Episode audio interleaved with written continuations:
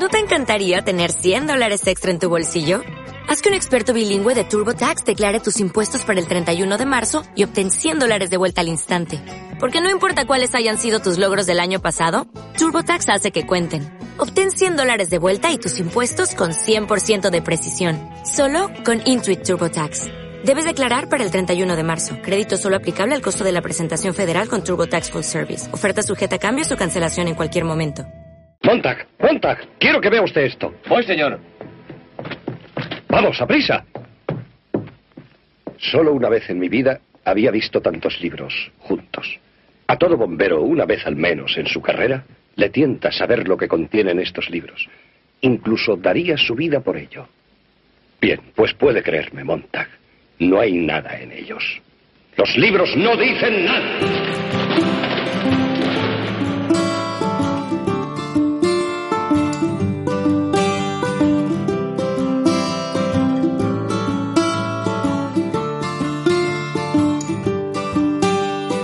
Ficciones confinadas por Teresa López Pellisa y Pablo Martín Sánchez.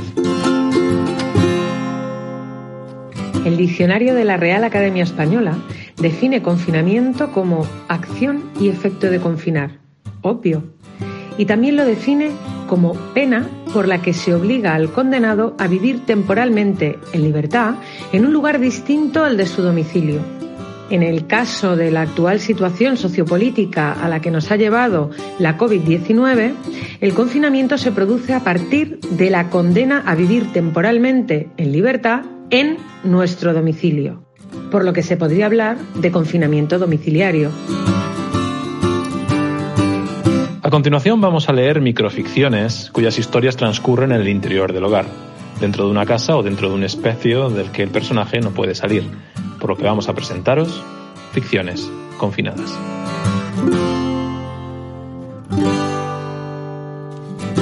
A continuación vamos a leer un texto del escritor peruano español Fernando Iwasaki, autor de 11 libros de cuentos y de las novelas Libro de Mal Amor y Neguijón, además de diversos ensayos.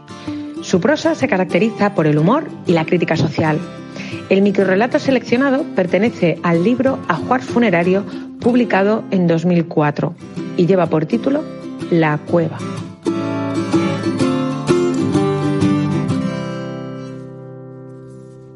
La cueva. Cuando era niño me encantaba jugar con mis hermanas debajo de las colchas de la cama de mis papás.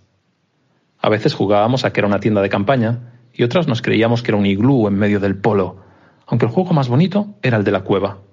Qué grande era la cama de mis papás. Una vez cogí la linterna de la mesa de noche y le dije a mis hermanas que me iba a explorar el fondo de la cueva. Al principio se reían, después se pusieron nerviosas y terminaron llamándome a gritos. Pero no les hice caso y seguí arrastrándome hasta que dejé de oír sus chillidos. La cueva era enorme, y cuando se gastaron las pilas ya fue imposible volver.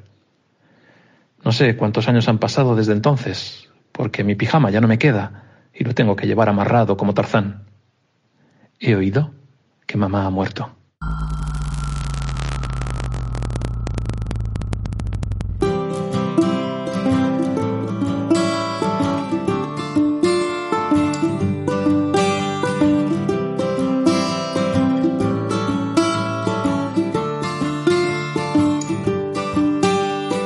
Esto ha sido Ficciones Confinadas de Teresa López Pelliza y Pablo Martín Sánchez.